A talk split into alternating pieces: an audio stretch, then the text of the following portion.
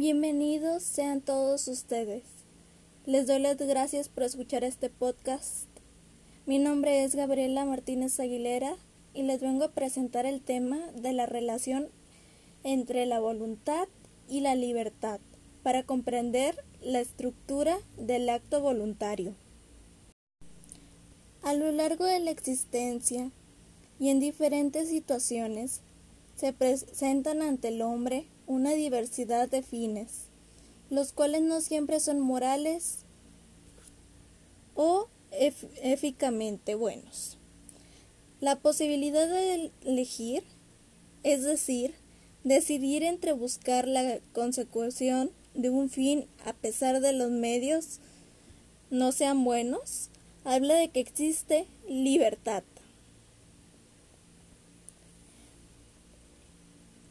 La libertad se considera uno de los valores más estimados, pues se relaciona directamente con la realización del ser humano y su perfeccionamiento.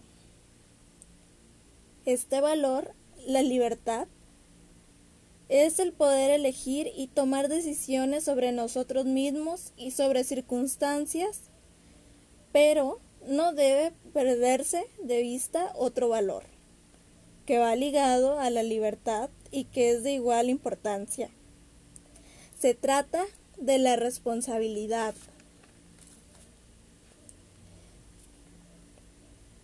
Relación entre la voluntad y la libertad para comprender las estructuras del acto voluntario libre. Empezaré diciendo que la voluntad puede entenderse como la capacidad consciente para planificar el propio comportamiento, para fijarse una serie de metas y, por lo tanto, para establecer la propia escala de valores. Esta es la definición tomada en el Diccionario de las Ciencias de Educación, 1983, página 1408. En el aspecto filosófico, la voluntad ha desembocado en dos temas centrales que son Dios y la razón.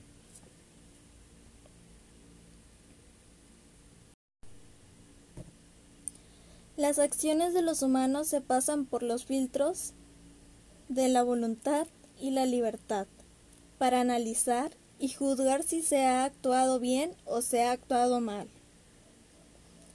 En la vida y en el actuar de los hombres tiene gran importancia los fines que se pretenden alcanzar. Es tan importante la responsabilidad porque consiste en la capacidad de hacerse cargo de las consecuencias de los propios actos. Es decir, si para tomar una elección exigimos libertad, a esta decisión debe acompañarla la responsabilidad, o sea, el valor de responder por lo decidido, por lo dicho o por lo hecho. Pero la libertad del hombre no es ilimitada. Se es libre teniendo en cuenta los principios éticos. La moral se somete a juicio cualquier acto y se elige con responsabilidad. Al tomar decisiones el ser humano sobre un tipo de conducta determinado, está haciendo uso de una facultad, la voluntad. La voluntad, que es una facultad superior del ser humano, es orientada por la inteligencia y se inclina hacia el bien de lo que se deduce que la voluntad siempre se dirige al bien. Cuando se inclina al mal es porque erróneamente ha creído que es un bien. Así como la voluntad, otra de las facultades superiores del ser humano es la inteligencia. La inteligencia sirve para reconocer a algo como bueno y la voluntad para que decida alcanzarlo. ¿Cuándo hay libertad?